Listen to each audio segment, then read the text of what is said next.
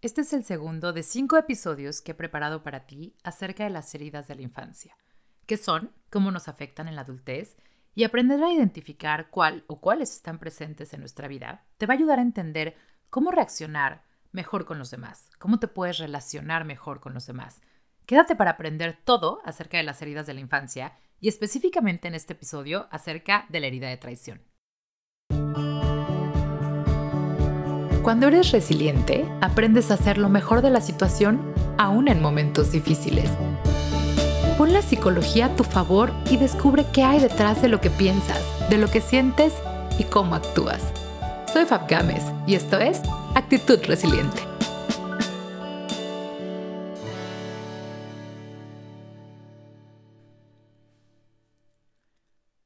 Hola resilientes, ¿cómo están? Bienvenidos al episodio 41 del podcast de Actitud Resiliente. Estoy encantada de que estés aquí.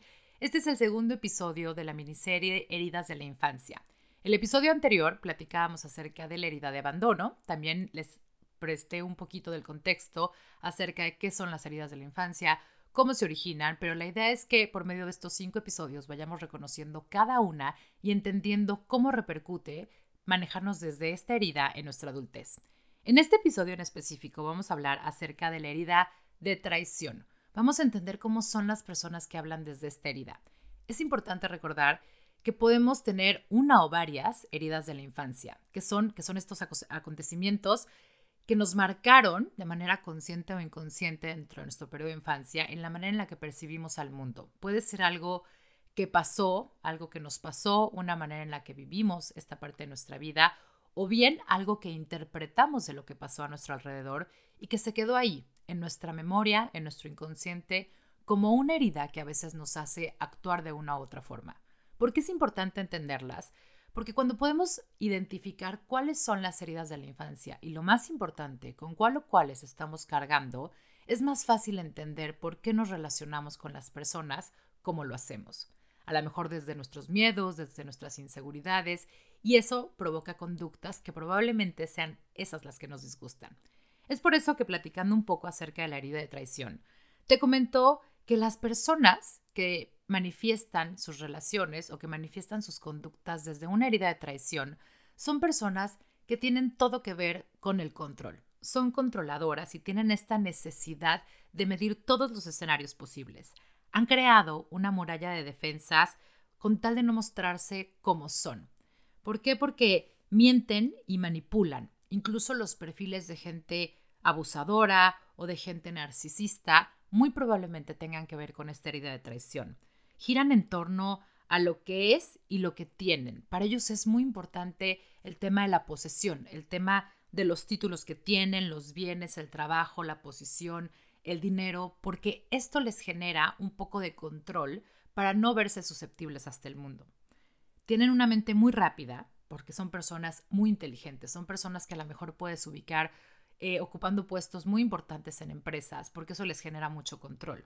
Crearon estándares muy altos de lo que tienen que ser y se dedican a cumplirlos. Son muy analíticos, pero también por otro lado tienen una mente paranoica. Todo el tiempo están tratando de medir el peor escenario, de tratar de controlar lo que va a pasar, cómo va a reaccionar la gente a su alrededor y eso obviamente les genera muchísima ansiedad. ¿Por qué? Porque siempre están esperando el peor escenario posible.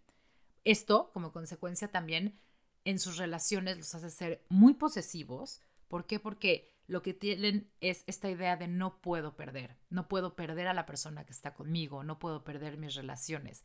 Entonces, su control se manifiesta así, en querer controlar a los demás, querer controlar los resultados de lo que pasa, querer controlar el futuro y eso obviamente pues genera un malestar tanto para ellos como para las personas que conviven con ellos.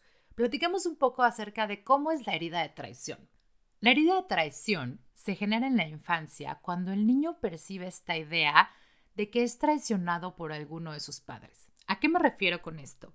Por ejemplo, los niños alcanzan a ver que sus hermanos, sus primos, sus compañeros de escuela reciben de alguno de sus padres algo que ellos no.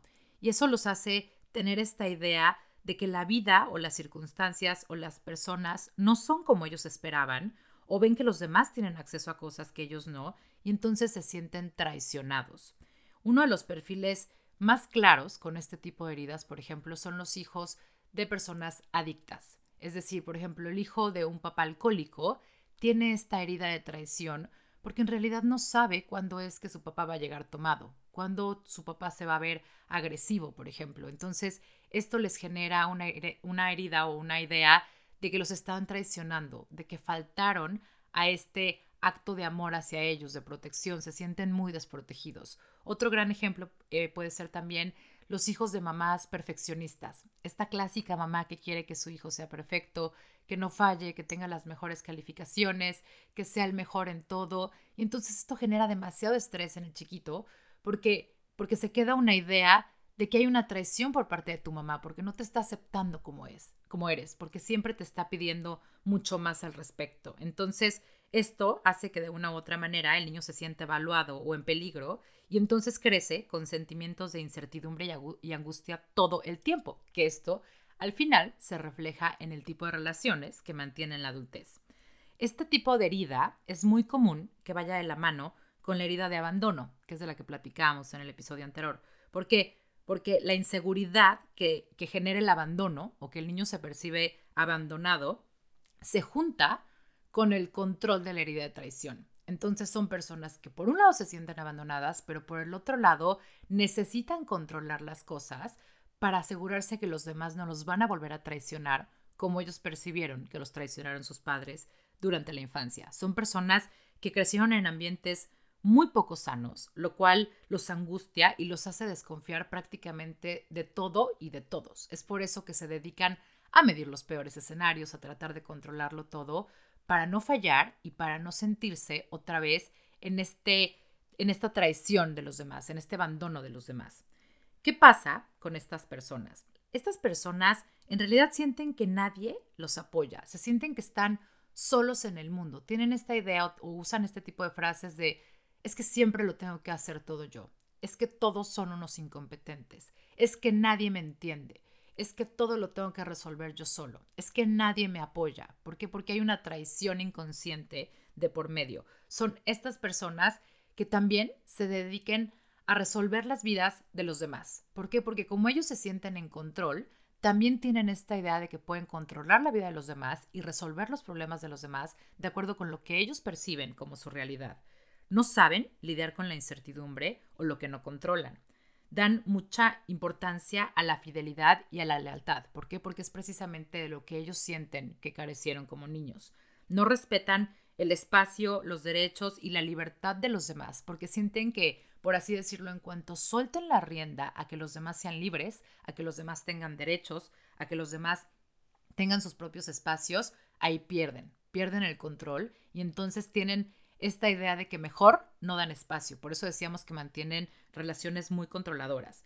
Son muy poco tolerantes a la frustración. ¿Por qué? Porque, porque la frustración les trae otra vez esta idea de traición. Les trae otra vez esta idea de no ser suficientes, de que los demás los van a traicionar porque ellos no están cumpliendo con las expectativas.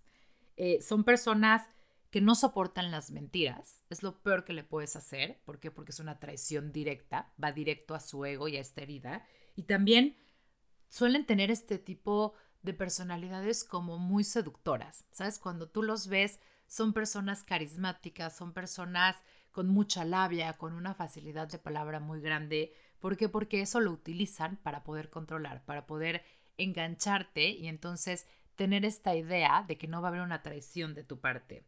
Cuidan mucho su físico y les encanta llegar a un lugar y llamar la atención. En el episodio pasado platicábamos acerca de que hay una teoría que dice que también las heridas de la infancia se proyectan en nuestros rasgos físicos, en cómo es nuestro cuerpo. Tú sabes que nuestro cuerpo cambia y va cambiando, se va haciendo más grande, más flácido, más rígido, más lo que sea, pero va cambiando a lo largo de las etapas de la vida. Y eso también tiene que ver con tus estados emocionales y en este caso, de lo que estamos platicando, con tus heridas de la infancia.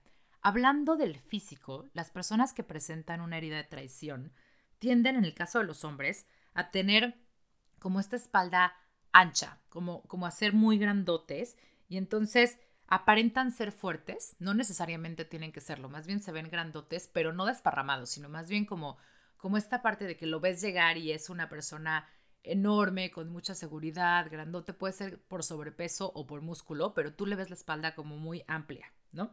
Y en el caso de las mujeres, tienen eh, estas caderas muy anchas, digamos, tienen un vientre abultado, eh, las piernas también van en, relación con la cadera como muy anchas, como con mucha presencia, se nota cuando estas personas llegan e incluso se, se llega a decir que cuando las mujeres trabajan en, sanar esta herida, en no empezar a actuar desde su herida, también su físico cambia. Esta anchura de las caderas puede empezar a ceder y las puedes empezar a ver diferentes. Por ahí hay, quienes dicen que este subir y bajar de peso o este tanto eh, ajetreo de los cambios físicos de tu cuerpo es precisamente también desde lo emocional, desde la parte emocional o en el momento emocional en el que te encuentras. Y precisamente, hablando de emociones, cuando nos referimos a la herida de traición, podemos identificar que las emociones dentro de estas personas, digamos que son de mucho estrés, de mucha presión. Son personas que constantemente se llenan la agenda o se llenan eh, la mente de pendientes y de cosas que tienen que hacer porque el estrés es su estado natural. Como tienen tanto miedo a la traición, lo compensan mostrándose como que tienen el control de todo, como que son capaces de hacer todo al mismo tiempo, de ser eh, la esposa del año, la mamá del año, la directora de la Asociación de Padres de Familia, la líder de las amigas, la que da clases, ¿sabes? O sea, son personas como que se llenan de demasiadas cosas que les da esta idea de control y que a la vez no les da espacio más que para vivir en el estrés y esto hace que ellos se sientan de una u otra manera seguros. Eh, le tienen miedo a ser muy vulnerables. Entonces, ¿cómo en su mente evitan la vulnerabilidad? Pues precisamente con esta protección de estar siempre a la defensiva, de medir todos los escenarios posibles, estas ideas paranoicas que tienen acerca de todo lo que puede salir mal y entonces lo empiezan a resolver desde antes porque necesitan tener su mente ocupada todo el tiempo, cuando en la realidad es que en el fondo sienten demasiada soledad. La soledad es una de las emociones características de esta herida de traición. Encuentran la calma en mantenerse ocupados porque eso les ayuda a no pensar, a no tocar con esta emoción que les duele tanto. Acerca de cómo podemos, eh, como papás, digamos, o como personas responsables de los niños, tratar de evitar estas heridas, pues es, es muy sencillo en realidad. La idea es cuidar nuestras palabras y nuestras promesas. Cuando nosotros nos comunicamos con un niño, tenemos que entender que nosotros le estamos proyectando gran parte del concepto que el niño tiene acerca del mundo, de sus ideas, de sus valores, de lo que va a creer, de todos estos pilares que de una u otra manera van a, conformar su personalidad de adulto. Entonces, si tú estás trabajando con tus hijos, es muy importante que para evitar una herida de traición, cuides mucho tus palabras, cuides mucho tus promesas, lo que le dices, que seas muy honesto, que al final no le digas cosas como, ah, bueno, no, la inyección no te va a doler, ¿no? Pues a lo mejor sí, sí le va a doler. Entre más honesto seas, aunque tú creas que es demasiado fuerte para un niño, eso el niño lo va a percibir mejor, porque si no, se puede sentir engañado, se puede sentir traicionado. Esto, por ejemplo, es un error que cometemos muy seguido cuando trabajamos un duelo con un niño. Cuando un niño experimenta una pérdida, normalmente tendemos a decir estas mentiras piadosas, entre comillas, porque creemos que le vamos a evitar un dolor al niño. Entonces a veces no nos atrevemos a decirle que su abuelo de verdad murió o que su mamá no va a regresar o este tipo de cosas y el niño vive esperanzado y cuando llega adulto o a una edad de mucho más conciencia se siente traicionado. ¿Por qué? Porque no le dijiste la verdad. Entonces es muy importante que si tú tienes o trabajas con niños, trates de ser lo más claro posible, lo más directo posible, eh, digo, sin, sin quererlo lastimar como tal, a un lenguaje a su nivel, pero que no le mientas para evitar que el niño se sienta traicionado. También es importante, como te decía hace rato, el niño está percibiendo el mundo mucho a través de tus ojos, mucho a través de, a través de tus propias experiencias. Por eso hay que ser muy congruentes con lo que decimos y hacemos. No le puedes decir a tu hijo la importancia de comer verduras y de mantenerse sano cuando tú no las comes, cuando tú no predicas con el ejemplo. Es importante ser congruentes y hablar muy con la verdad, no mandar este doble mensaje de te digo que la verdad o la realidad es una, pero te enseño que es otra, porque eso los confunde y los hace sentirse muy traicionados. Es importante que cumplas tus promesas. Cuando estamos prometiendo algo a un niño, tanto para bien o para mal, se trate, por ejemplo, de un premio o de un castigo, es importante que seas congruente y que cumplas tus promesas, porque aunque a lo mejor en ese momento no le va a parecer, eso le va a dar una cierta estabilidad y seguridad emocional de que lo que le dices es cierto, de que eres transparente con él y de que puede confiar en el mundo, de que no va a ser traicionado. Te platico esto porque cuando empezamos a platicar acerca de hacer estos podcasts de las heridas de la infancia, había mucha gente que me decía, me parece increíble poder identificarlas, poder identificarlas en mí y por lo tanto empezar a trabajar en ellas, pero también como papá me siento responsable de quererle evitar una herida así. Es por eso que incluimos este pequeño espacio en cada una de las heridas acerca de, ok, si ya las identificamos, ya sabemos qué rasgos de personalidad pueden tener, de dónde vienen, cuál es el significado que trae esta herida o, o cuál puede ser la raíz de ella, también cómo se la puedo evitar a mi hijo o a mi hija. ¿no? Lo cual me parece divino como papás que empecemos a tratar de hacerlo lo mejor posible desde la información. Y finalmente, ya que entendimos toda esta parte de la herida de traición, te platico. Ya que la identificaste, si tú identificaste que hay una herida de traición en tu vida o que hubo algún acontecimiento que te marcó y que te puede hacer presentar este tipo de conductas o relacionarte de esta manera con la gente, ¿qué es lo que habría que trabajar si tenemos una herida de traición o si estamos actuando desde nuestra herida de traición? Primero, lo primero que hay que hacer es recuperar tu confianza en ti, en los demás, en el mundo, en la vida. ¿Por qué? Porque esa confianza se fracturó en algún momento y eso hace que tú, aunque sea de manera inconsciente, empieces a desconfiar de ti mismo, de los demás, del mundo. Hay que aprender a darle prioridad a tus necesidades, desde el amor, desde nutrirte a ti mismo, aprender a no poner a los demás antes que a ti. Hay que aprender a reconocerte y respetarte como eres, con tus necesidades tan válidas como las de cualquier otro. Si tú no eres capaz de reconocer tus necesidades, no puedes esperar que el mundo o los demás o tu pareja o tus familiares las reconozcan. Tiene que ser un trabajo que empieza por ti. Entonces, entre más rápido regreses a ti, más fácil vas a retomar esta confianza porque te vas a ver y a saber capaz de poder con lo que viene. Y entonces esta herida de traición puede empezar a sanar. Es importante también que si estás identificando que estás actuando desde una herida de traición, aprendas y trabajes el poder soltar las cosas, soltar el control, entender que muchas veces por más satisfacción que nos dé esta idea de tener el control de las cosas y de medir todos los riesgos, no es real, porque en realidad nunca lo vas a poder controlar todo, y tampoco es sano, porque probablemente esta emoción o esta sensación de estrés que te genera te está desgastando más que el simple hecho de pensar que pudieras controlarlo todo. Otra cosa importante a trabajar con, con la herida de traición es aprender a cerrar los ciclos de nuestra vida. Primero, entender que la vida es cíclica y dos, aprender a cerrar estos ciclos para no quedarnos encasillados en esta idea de que la vida o las circunstancias nos traicionaron. Como lo hemos platicado muchas veces en este podcast, aprender a apegarte desde el amor y no desde el miedo, porque esto te va a ayudar a mantener relaciones con los demás desde la independencia y la libertad, desde la individualidad de los dos y no desde el miedo a perderlos, que muy probablemente nos esté hablando precisamente de una herida de traición. Con esto terminó este segundo episodio acerca de las heridas de la infancia. Recuerda que seguimos la próxima semana con la herida de humillación y que también si tienes cualquier duda o cualquier cosa que me quieras compartir, me puedes mandar un mail a info actitud-resiliente.com o bien nos vemos en la cuenta de Instagram en actitud-resiliente o en Facebook como en actitud resiliente. Gracias por estar aquí. Me encanta que me sigan proponiendo temas, me encanta que me hagan preguntas, porque podemos generar un contenido mucho más amigable, mucho más favorecedor para todos. Pero lo más importante, me encanta que el simple hecho de que estés aquí sentado es porque tú también estás tratando de hacer siempre lo mejor de la situación.